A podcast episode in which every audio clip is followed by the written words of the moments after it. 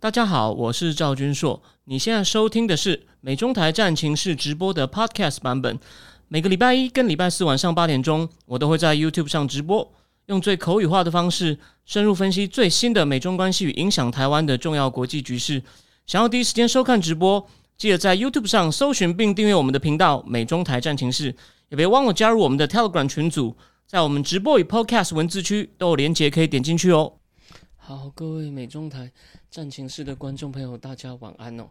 因为我现在人在东京品川的一个旅馆里面，所以呢，我要轻声细语，因为我觉得哦太大声可能会重演上次在首尔的悲剧。好的，那我们今天呢，哦，我刚刚从外面我在滨松町吃了一餐呃不错的这个日本料理，哦，台湾人同乡带去。我等一下呢，哦，把照片放在战情室上。好，那我们今天呢，我们来讲三个话题哦。那第一个话题呢，先跟各位插播一个最新的消息哦，就是呢，除了这个已经消失的李尚福，我们今天会进一步做一些讨论以外呢，其实哦，那个中共的北北区战区的这个呃海军司令哦，叫做王大中呢，哦，他被免职了。那也就是说呢，这个等于是这个间接证实了，间接证间接证实了。这个潜艇啊，他们的潜艇可能在黄海失事啊，可能是真的。因为呢，对于这种敏感的事情，中共不会公开证实。可是呢，他把该这个地方，他把这个地方呢，这个要负责的主官呢，哦，把它换掉的话呢，要把这个主官换掉的话呢，就表示呢，要他这个哦承担承担这个责任，好吗？那个林谦老师，我跟你说明一下，为了怕吵到隔壁，所以我今天哦声音声音比较。比较小一点，好吗？对对，我因为我毕竟我在一个我在一个小旅馆，好吗？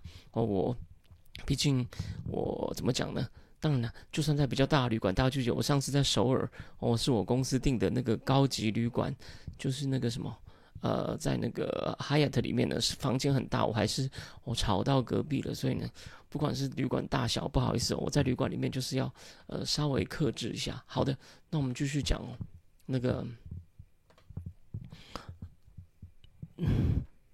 哦，那个好，那我们继续讲哦。我们先来讲一下，我们从我们来从从根本讲一下这个这个呃中共的这个政军关系哦。其实哦，呃目前哦这个李尚福又神秘消失，还有这个火箭军的一些高层将领呢，哦很多都被抓，而且临时哦从海空军换上来这个呃这个王后斌，还有这个空军的这个政委从空军调来习西胜呢，那证明什么呢？习近平呢？哦，习近，谢谢。习近平呢，对于这个呃军队的掌握，感觉上我还是有漏洞。所以啊，其实哦，大家千万不要太就说以为他已经就虽然说军权是他能掌握，不过呢，还有很多面相，可能还有很多死角。那我们现在从比较根本的来讲一下哦，就是呢。其实中共在改革开放之后呢，其实邓小平不是要提出四个现代化嘛？那其实军事现代化是不是放在最后一个？然后邓小平那时候大砍军方的预算哦，所以军方其实过得很苦。然后到了这个江泽民时代啊，这个军方呢，军方呢他就开始做生意嘛，所以江泽民之后就只好去禁止军方哦这个做生意。那但基本上呢，不管是邓小平、习近平，或者是到了这个呃胡锦涛时代呢。军队呢都有很高的自主性哦，外人不太能够干涉他。什么叫外人不太能干涉他呢？没有独立的媒体哦，这个文官哦，文官哦，共产党非军方体系哦也不能干涉他。然后呢，然后一般的，所以呢，他等于是一个呃独立，他等于是一个独立王国。那习近平哦，在二零一二正式接任中央军委会之后呢，他以这个打贪为这个。他的一个主要诉求，所以他上任的前几年哦，大概有四十五个这个高阶将领呢，哦都被他这个就是以打贪的名义抓到了，然后他也赋予军队中这种负责打贪的哦，或者是这个纪律检查委员呢更大的权利。不过呢，他并没有改变，就是让军队呢还是维持一个独立自主的王国的这个局面。所以说呢，外人外人的手是伸不进去的。除了一个叫钟少军的，是他派去。我，盯着军方以外呢，他并没有就是去安插，把就就是把文官哦文官体系的人呢，就文人呢哦放去去除了征少军以外呢，并没有太多哦放到解放军体系里面，所以解放军还是个独立王国。但另外一方面呢，哦，习近平前几年打贪嘛，不是把这个徐才厚、郭伯雄这个中央军委会的副主委呢，哦，都抓起来了。不是还有那个总装备部部长，那个叫什么名字？我现在一下忘掉了。就家里哦，古古古俊山哦，那个家里哦，非常的豪华。那当然，习近平上任以后呢，他其实大幅扩军哦，这个引起这个全球瞩目，美国更忌惮哦。他在这十年间。从二零一二到这个二零二二呢，哦，这个中共人民解放军的预算呢，从一百零六亿美金增长到大概两百三十亿美金，你看哦，基本上是翻了一倍有余，而且这还有可能是低估的哦。但重点来了，为什么呢？那哪些没算到呢？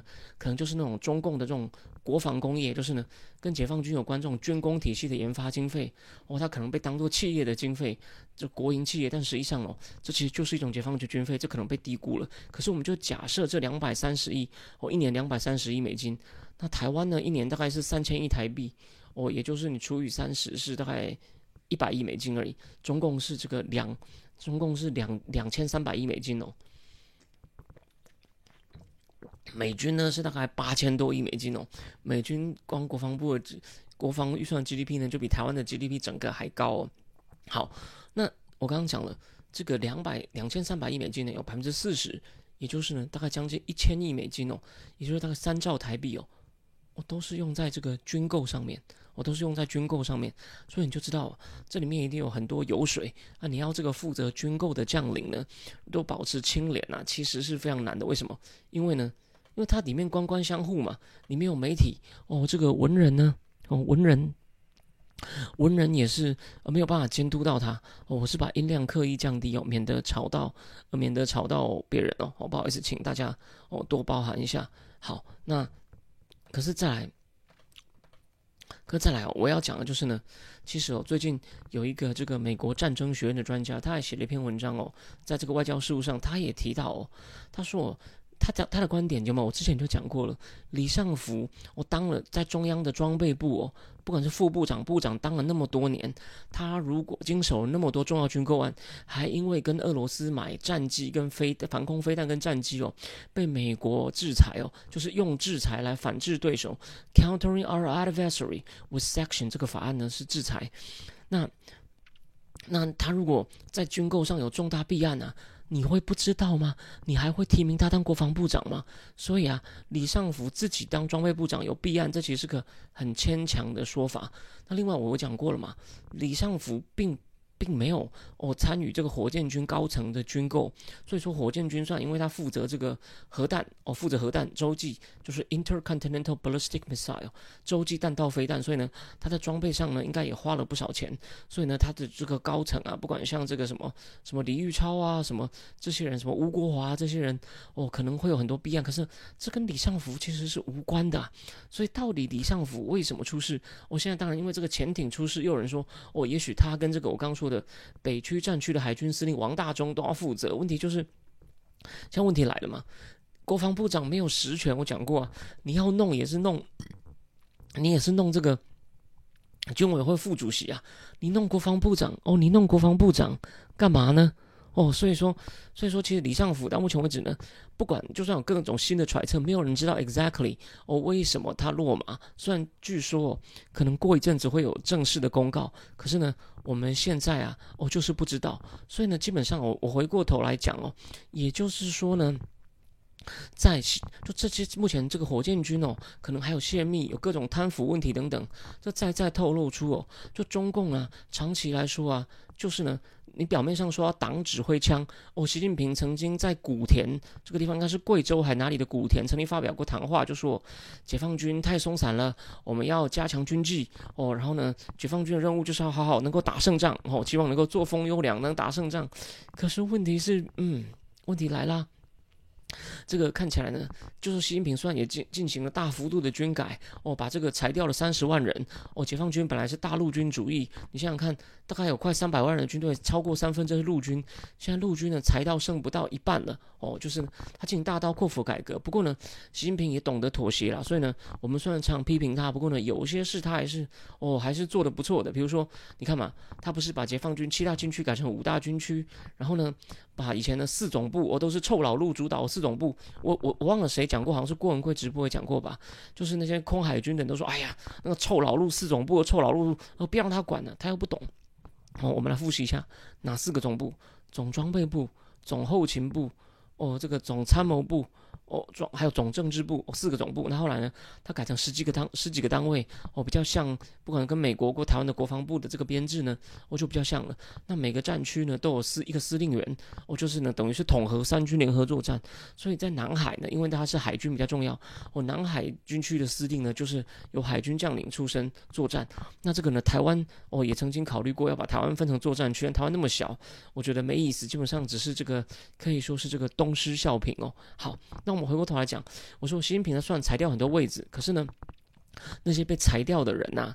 裁掉的高阶将领啊，习近平呢，好像还是他们的福利啊都没有少，我就让他们按时退休，就给他们一个闲差，福利都没有少，所以呢，军人基本上呢，诶还算满意。哦，另外一方面呢，习近平呢也亲手介入各种军中人士，所以呢，军中哦从这个只要到准将哦，就是大校的层级哦，哦这个人事呢，习近平都要亲自决定，也就是呢，军中的人呢，所以目前看到问题是呢，其实习近平对军中的权力的掌控呢，哦还是蛮牢固的哦，你没有办法政变，所以。但是呢，只是说，虽然说他跟军中等的政治关系他们是忠诚的，可是呢，可是问题是有两个了。现在呢，既然还有这么多贪腐的问题，还有很多死角，习近平抓不到呢，现在就很大问题。也就是习近平跟他身边这些文官的幕僚啊，到底这些军人如果跟你讲说我们可以打仗，文人要信他多少呢？所以就是说，就习近平现在呢，他的掌控还不完全。虽然说他已经在政治上、在忠诚上，他不用担心这这几个将将军将领都是他自己人，哦，他不用担心这个他们会造反。我这边再补充一下，其实还有一件很奇怪的事情哦，这个中共的军事法庭庭长哦，叫应该叫陈什么方的，他也才上任八个月，也就被拔掉。所以呢，也就是说，习近平不管就他算在军中的掌控，已经不用担心政治面的问题哦，哦，可是呢。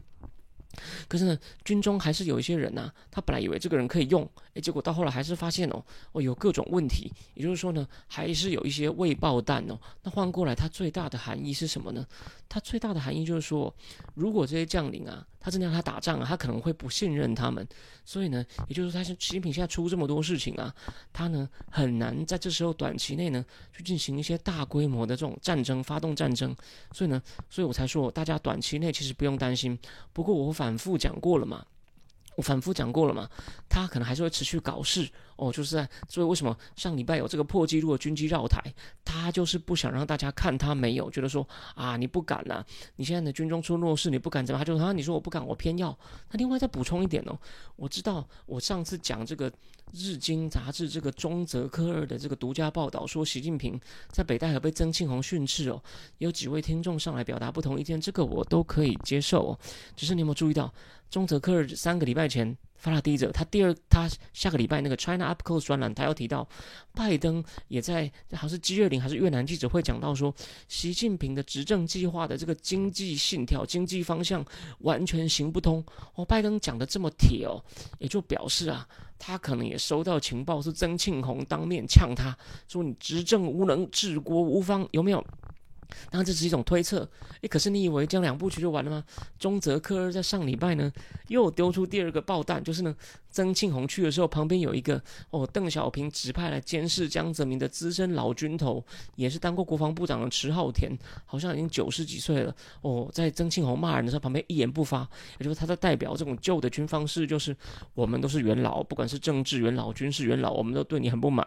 你呢，你敢怎么样？我们就是来呛你的哦。你会把我们都拖死。然后呢，我知道你可能还是有些人不同意，但我可以告诉各位哦，台湾有一位常上这个陈林官的年代向前看的。这个台湾的智库的这个执行长吼，台湾的中共研究专家董立文博士，他也在他这个礼拜思想坦克的专里面写到说，他认为习近平在北戴河被曾庆红训斥呢，这个消息呢是很有可信度的，OK，哦，是很有可信度的，哦，大家放心，我放心，我非常的冷静，我是把麦克风拿近一点，所以我要讲我要讲的，总之我要讲的重点就是呢，那个你看嘛。大家有没有看到？董立文是最近才写，可是呢，可是呢，我是在两个多礼拜前做直播，就告诉各位，大家不要小看这个消息哦。中泽克二是每个礼拜在日经杂志写这个 China Up Close 专栏的，所以呢，我现在总结一下哦。还有就是我的好朋友财经王美胡彩平不是也说有台商说中秋过后会出大事吗？所以呢，我觉得现在有两个情况哦。如果你有发现，也许就是因为习近平看到池浩田跟着曾庆红训他，习近平就怀疑军中是不是还有一些现任的人也在当这个曾庆红、池浩田内应，会不会就李尚福？我跟你讲，这是我的推测。所以呢，习近平会不会进一步整肃，或者是习近平整肃以前呢，也许军方反过来有动作呢？我们不知道哦。但我是认为，当然，习近平对军方的控制还不错。我认为是习近平主动做动作。哦，比较有可能。诶，不过再来还没完哦。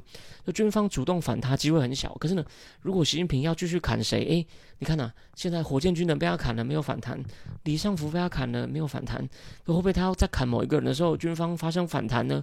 我们可以先继续看下去哦，好吗？我们我们继续，我们继续，我们继续呃。我们继续这个，我们就继续看下去，好吗？好，那我们今天第一个话题呢，就先讲到这。我先换一下标题哦。那我们今天呢，应该不会讲到一个小时啊。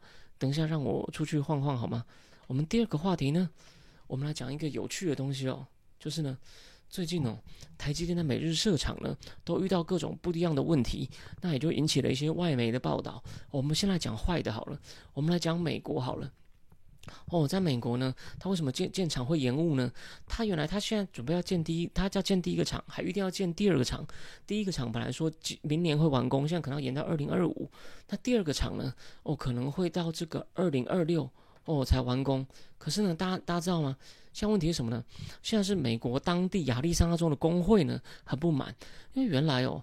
因为呢，他说我台积电目前的一万两千个员工啊，大概只有三千个人是属于工会的，而且呢，他在建第一个厂的时候呢，没有跟工会签订一个叫做这个什么，叫做这个 Project Labor Agreement，也就是呢项目劳工协定，这个是干嘛的呢？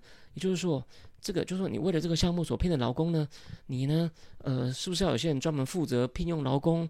你要怎么样补人，确保劳工都够用？哦，劳工的这个训练，哦，劳工的这个安全问题等等，哦，都没有签这个协议。就台积电呢，尽量不要用劳，不要用工会的人。但大家知道。拜登其实他现在的他代表民主党路线呢是非常重视工会的，所以为什么美国这个 United Auto Worker 工会现在罢工的时候呢，拜登前几天哦有跑到工会这个罢工的这个哨兵线去发表演说支持他们这件事情啊，我在我你看全台湾的脸书上好像只有我稍微跟进一下，虽然细节呢细节呢我倒是说我没有到没有再跟进哦，可是你就知道其实他们是很重视。嗯，所以现在问题就是，亚利桑那呢，你知道吗？这个南华早报呢就访问了一位哦，他是什么？亚利桑那十四个建筑哦，建筑建造工会的一个联合的执行长，他就说啊，台积电都台积电都没有跟我们谈呐，虽然台积电建第二厂可能就会去签立这个项目劳工协定，那还有一个，而且呢，台积电的工会呢，据说呢，他们在公公共安全上面呢被投诉，然后呢，还有从外州。雇佣一些移工，还有一些就是工人安全的问题，好像有一个哦，钣金工人呢，钣金工会的工会就说，台积电工地是要看过最不安全的。那台积电就发表声明说，没有没有，我们都有尊重哦，这个这个最最高最高的标准哦。然后还有另外一个是什么？国际国际劳工北美分会亚利桑那州支部的人就说。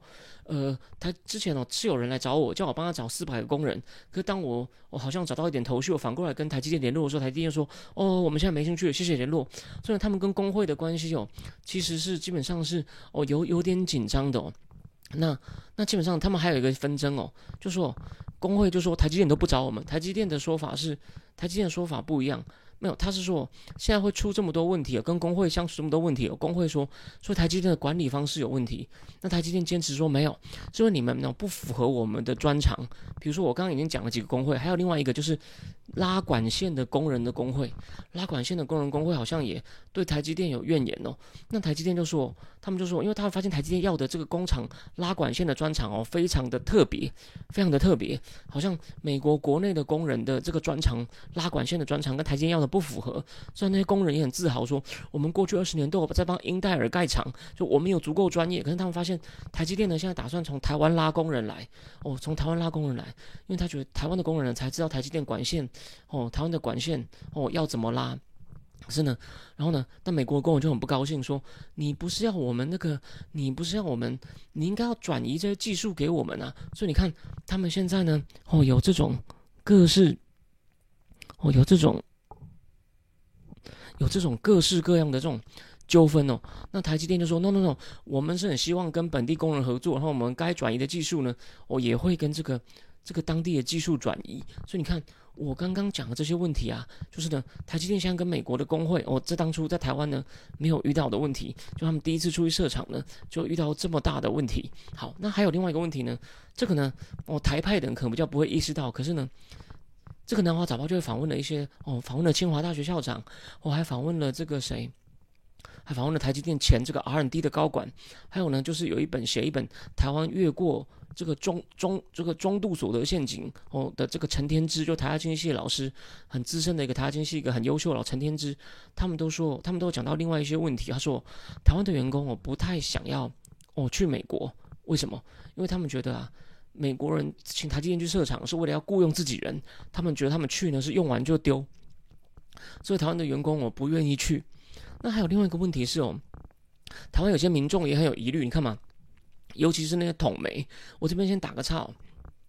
那有关浅见国造的话题，不是昨天那个也参与浅见当顾问身份的郭喜，不是开直播大骂很多人，大骂马文君。我想大家都知道了嘛。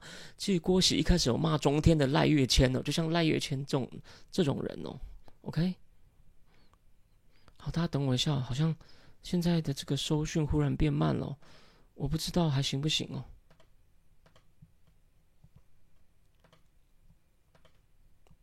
呃，我不知道这个现在这个收讯收讯还行不行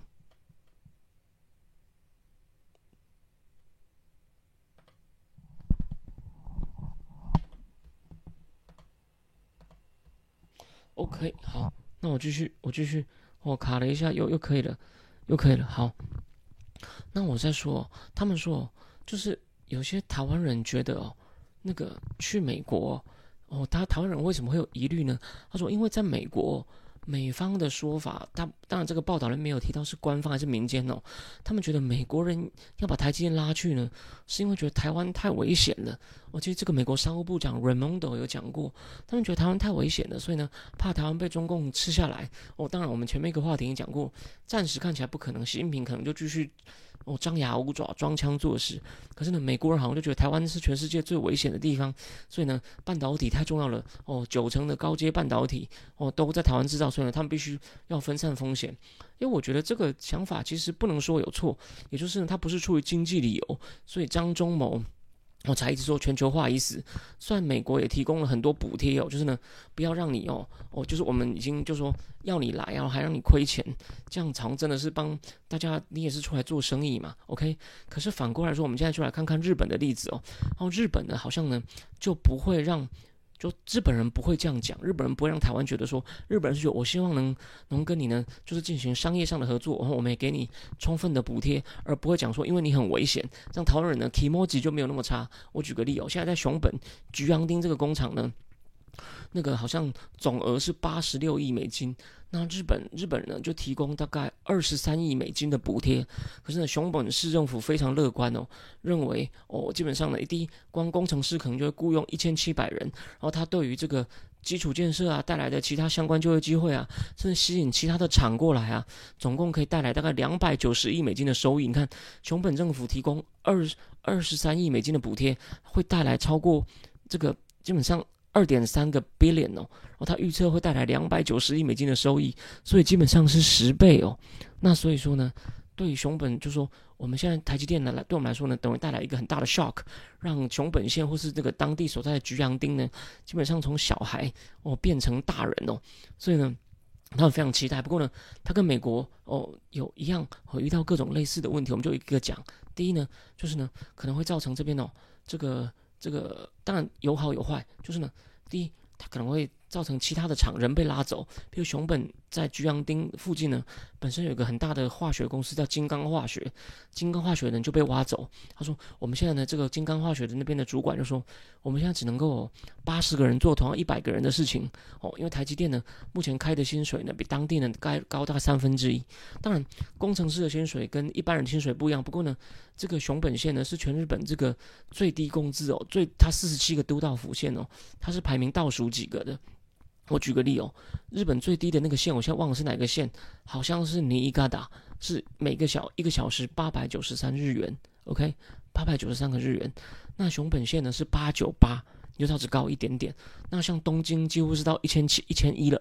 东京到一千一了，其他像这个大阪呐，哦，这个神奈川呐，哦，也都大概有一千，快要接近一千一。所以呢，你看，其实差了大概两百多日元，也就是差了两成，哦，并基本上并不小，并不小。那所以呢，这基本上会让熊本当地的企业呢，可能面临人被挖走。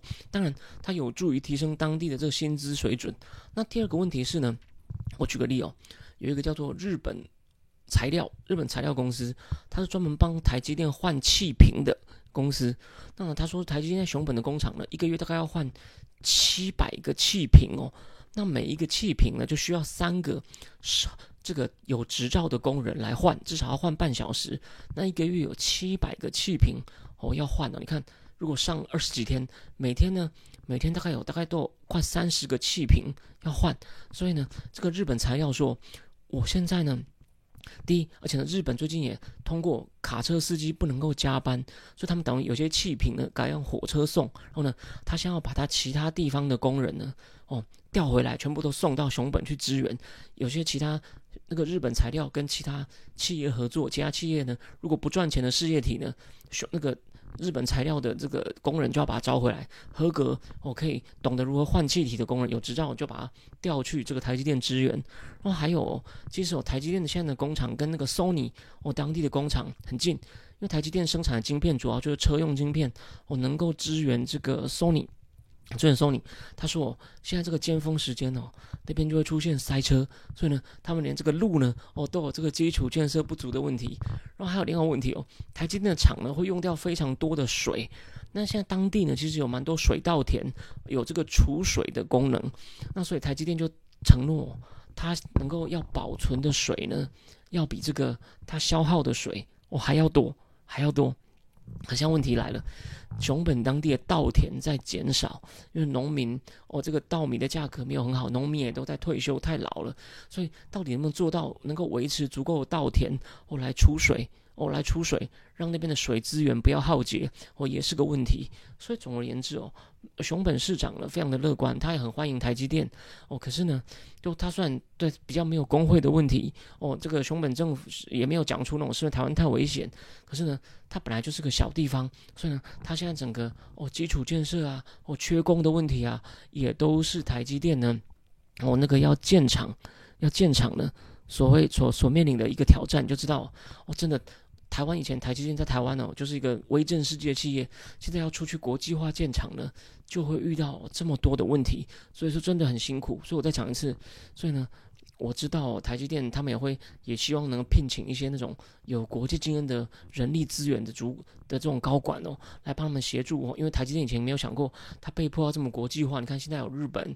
现在有美国，然后德国在那个 Dresden 呢，好像也要盖一栋。德国政府哦也提供大笔补贴。哦，这个德国总理被人家攻击说德国现在变欧洲病夫，这我们节目之前讲过。那德国总理说哦，我们台积电要来了，没有？说台积电现在真的变成一个世界性的指标啊，谁能够吸引到台积电呢？哦，这个政府就很有政绩，哦带来的效应也也也很可观哦。好，那我们再换一下话题哦，就因为毕竟我人在外面哦，能够准备的东西没有那么多，所以呢，那我等一下哦。我来，我我再换一个。我们最后呢，我们来讲一个就台湾人了解不多的话题。哦，其实我要讲的主要就这本书的精彩内容。何伟真的非常会写哦。他呢是在刚好就在茉莉花革命的时候呢，我去了埃及。这里面的内容包罗万象，可是你一定想不到啊，这里面有一个很普通的小人物哦。他跟这个小人物的互动呢，就呈现出埃及很多这个生活的面相，就是他们那栋收垃圾的人哦，他们那栋收垃圾的人，而且呢，收垃圾啊，他每天会来帮你收，收费多少，完全用协商的。然后这个人呢，他好像收了七栋大楼垃圾，哦，都是代代相传，每一栋垃圾给谁收都是有一个人管理，然后他会把这个管理权就收垃圾权利交给你，然后你还要上缴一些权利金哦等等。你看，这就是一个，他就说我埃及呢是一个独裁政府，独裁政府看似权力很大，可是呢，他能管到的地方其实很。并不一定你想象大，很多东西呢变成民间在做治治治治治理。当然，这个收垃圾的人他没有敲你一笔，我都用协商的，所以这个收垃圾人常会抱怨说，那个人很有钱，每个月只给我十磅，或那个人每个月，诶，这个人每个月给我一百磅，等等，完全都自己协商。然后他捡到的垃圾呢？非常的有趣，他会捡到一些中共做的壮阳药，他就会跑来问何伟，他知道何伟会中文，问他上面写什么，或者呢，谁是回教徒，但都在家里喝酒，喝很多酒瓶，或谁有糖尿病，因为他每个每个礼拜捡东西都会捡到胰岛素的针头。哦，你有说张叔，你讲这细节干嘛？他会把垃圾仔细分类回收，所以然后呢？带回去卖给分类回收的人，所以何伟还跟他去过他住的贫民区，去看那种垃圾分类回收的那种场地哦。他连所以这个人常常受伤，常常被刮到，可能他坚持不戴手套。他说：“我要亲手去摸，才知道这是不是好东西。”而且呢，这个人因为他非常勤快，收七栋垃圾，他每个月的月收入呢有三百美金，是一般埃及月收入的人的两倍。然后呢，通常埃及呢，他们结婚都是娶表。表兄弟、堂兄弟姐妹，但这个人呢？然后呢？如果你娶堂兄弟哦，有些男的娶这个堂妹的话呢，如果以后有什么家庭纠纷啊，因为都是都是亲戚嘛，那这个亲戚呢，亲戚呢就会介入哦。台湾亲戚就会介入。可这个收肉社，你不要看他只是收肉社的哦，他很聪明，他很勤快，拼命赚钱，他就故意不娶表妹、堂妹。他呢有一次走在路上，他就看到一个很漂亮的女生，很白皙哦，然后呢，而且学历还比他高。但他就靠着自己收还不错的收入，就娶到这个女生，然后两个人生了三个小孩。他们生第三个小孩时候，何伟跟他太太哦，还有还有去哦他们家祝贺。你看何伟跟他变得很好，常常听他讲这个周围邻邻邻里的事情。当然何伟是住在高级的住宅区，甚至甚至哦，还有很妙的是，他说何伟跟他太太一起去埃及，他太太叫做。张鹏和也是一个作家哦，A B C 作家。他说：“我这个捡垃圾的人到他家的时候呢，他会让他进来休息聊一下天，让他喝杯茶。他说这个收垃圾的人刚进来的时候呢，都会直接跟着女生说：‘帮我放两块糖哦，我要茶。’后来他太太才用等阿拉伯语变比较好，就跟他讲说：‘你不能这样命令我，我也是个独立的女性。’因为他中东人哦，对女性的看法跟我们很不一样。然后这个捡垃圾的人呢，他当中挑了个很漂亮的太太，可是呢，可是呢。”他还是希望哦，就说他还是他说啊，这个太太学历比我高，都不受我控制。然后呢，埃及人呢，平常呢，太太出门哦，都是可能戴这种穿这个罩袍，甚至有些人还戴那个只遮住眼睛的 niqab。所以呢，我今天讲另外的重点就是呢，你知道当初为什么就穆斯林兄弟会终于赢得选举，所以他们一开始说不参选，后来还是参选。然后这个。工程博士，虽然是个草包，他回答各种国政问题都讲一些可兰经的教义，哦，都扯到宗教，就很空洞。就他上任以后呢，国防部长又任命了那个情报局长穆尔西塞西。塞西那时候呢，其实在陆军埃及陆军啊前十六位，就他是就是他在他是前十六号人物都排不上。为什么会选他呢？因为他是军事情报局长，他每个人都认识。但不止这样，何伟真的挖到很多消息。这个塞西据说他太太呢，他们就有传言，他太太的家里就是我刚刚说的穿那个只露出眼睛的 niqab。那其实哦，在埃及有一个人，他的这个是不是传统的保守宗教徒，还是不信神的，或者是稍微信的？你就看他的穿的服装哦，比如说罩袍哦，罩袍叫你那个罩袍叫罩袍有别的词。像法国最近就禁止他们穿罩袍，可如果不止罩袍，连眼只剩下眼睛，一个叫 niqab 就更夸张。你看他穿什么衣服，就知道他信的有多虔诚。这是我们在亚洲的人是无法，我基本上完全是无法想象的。哦，我想到了，如果只是有露出脸来，那个叫 hijab，叫做 hijab。对对，刚前我说的，还有一些是连眼镜都遮住的。那这个这个塞西啊，就认为说，哦，他的太太好像很传统，而且呢，塞西不太会讲到自己的太太，他会讲到自己的妈妈。你会主动提到自己妈妈，也被认为是这种很孝顺哦，遵守传统伊斯兰教义。所以，而且呢，加上穆斯林兄弟会上台之后呢，哦，就是跟军方接触的窗口就是塞西。哦，你看他又有情报资源。又是跟穆斯林兄弟会接近的窗口，而且呢，他还写过文章，他去美国受过训哦，所以也跟美国能相处哦。他好像还写过文章说，一民民主要能够在伊斯兰国家生根是很困难的。所以听起来他很开明啊，他知道埃及的实况啊，所以呢，就是呢，所以他他就说，他甚至可以说他是很亲伊斯兰的，OK，他是很亲伊斯兰的，所以呢，当初才决定挑他。诶，可是后来哦，挑他之后呢，穆斯林兄弟会做了一件很让人头痛的事情，什么事情呢？我这边讲，他们就开始搞这个修宪，他们搞修宪。那修宪里面本来有一种是说，就埃及啊，他们本来是有个很开明的宪法，就你不可以因为他的宗教、哦出身、阶级、性别、哦等等去歧视他。可是呢，这一条后来就被删掉了。然后呢，连媒体。媒体的功能哦，并不是揭发真相，而是服务社会。然后呢，他又讲到要尊重个人私生活，但是也要尊重国家安全。也就是说呢，反正呢，因为他说媒体要服务社会，所以呢，穆斯林兄弟通过新宪法可以用这条去关掉，可以去关掉任何一家报社。后后来就很多人开始抗议这个穆斯林兄弟会主政的这个政府，就开始有各种抗议。结果呢，穆斯林兄弟会竟然主动就派人攻击哦，攻击这个。抗议的群众也造成七百多人受伤，所以呢，这也引发就开始发动民怨，而且重点是军警很多人还是旧时代的人哦，这跟台湾情况有点像。后来就发现，哎，本来有一些巨马挡住抗议群众，就抗议穆斯林兄弟会政府群众，可是呢，后来就发现有高层下命令把巨马移开哦，反正呢。就是呢，抗议后来越来越看起来越来越乱，就是呢，抗议群众弄得越来越乱，感觉像穆斯林兄弟会等很无能。那再来怎么无能法呢？我还没完全看完，非常有趣。反正最后呢，塞西就在没有人想到的情况下呢，发动了哦，发动了一场，发动了一场政变。OK，就是发动一场政变，就把这个穆尔西哦推，就把穆尔西推翻了。啊，刚好十年，而且呢。我讲过嘛，八月还发生一场，后来穆斯林兄弟会反过来抗议，又发生了大屠杀，哦，七百多人死掉，所以这是埃及的悲剧。但这本书讲的还不止这个，这本书包罗万象啊，他还讲到，他还去跟那种考古学家谈，哦，去了解他们如何。去埃及进行考古哦，每一朝的那个神庙有什么构造？这其实这个有点细，我很难形容。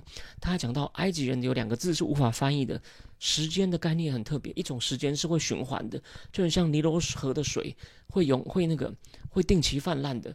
那另外一种时间的概念是永恒的时间，因为呢沙漠里面呢你是感不到时间的，好像永远就是沙子在那边。然后至于这个考古学家的一些小故事，比如说考古学家本身很久以前的考古学家在考古场留留下来的东西，哦，可能是一百年前英国的小东西挖出来也非常有趣。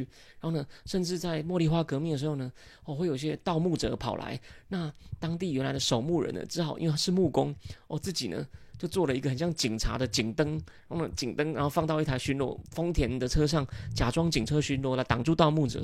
何伟非常会捕捉细节，你看他跟他们家捡垃圾的人，哦，发展出那么好的关系。然后呢，但对这种这个那个推翻这个这个穆巴拉克之前这个茉莉花革命呢，他有很多很细致的。细致的描述，比如说他每天就看着抗议场合，然后抗抗议那边那个最重要的那个那个清真寺啊，里面呢就是。哦，很多小偷啊，扒手啊，然后还有人来做志工，很认真哦。做了一个月以后呢，忽然就跟大家借了三百美金，然后收了十台手机，然后就不见了。这种事都有。然后呢，就是他们在那边志工啊，就是救助伤者啊，哦，被佩洛瓦斯喷到怎么办呢？哦，等等。然后呢，然后有各种龙蛇杂处啊，他描述的都非常好。所以这本书实在是很精彩。我只能告诉你，我只能告诉你一些大要。那我最后再讲一下。他连他的阿阿语课啊，那个老师是那种支持纳色派的，讨厌穆斯林兄弟会。然后呢，他都坚持自己编教材，会编很多埃及人很妙的日常对话，比如说：“哎，你好，你好，我找穆罕默德。哦，你打错了。哦，你确定吗？你确定吗？你不是穆罕默德朋友吗？是他不想接电话。然后呢，你说你真的打错了，我不认识我穆罕默德。哦，不要这样嘛。好了，我告诉你，我真的认识一个穆罕默德的人，就编很多很生活化的对话。”编很多生活化的对话，还有他呢请的翻译啊，一个人叫马努，马努是个同性恋，然后他把这个埃及在埃同性恋在埃及的处境，他跟他家里的关系，他如何被附近的小流氓设计哦，在家里哦被带到家里，然后呢流氓差点要把他就说你是同性恋，然后差点被抓去医院检查肛门，都还有埃及的同性恋要怎么样相处，哪里聚会都写的很仔细，所以真的是个埃及的百态哦，甚至还有很妙的，就埃及的贫民窟啊。有高速公路经过，当地的教会好像是那种回教的组织，竟然募款就自己建匝道，然后匝道因为运作的很好，最后政府官员也来，就让它合法化了。所以他就说，埃及这个国家就是一个哦，它看起来哦，它有一个隐形在运作的体系哦，那跟这种。独裁者官方讲的事情可能不一样，然后他还讲到埃及很多办公室哦都没有电脑化，都是纸，然后官员每天就来应付各种奇奇怪怪的请愿哦，然后有些地方就是哪里很多很多的这个以前穆巴拉克啊，就盖一些新的市政，说就要发展新市政都不行。那反而呢，很多平民都集中在开罗，所以开罗也是个大都会，就跟东京一样。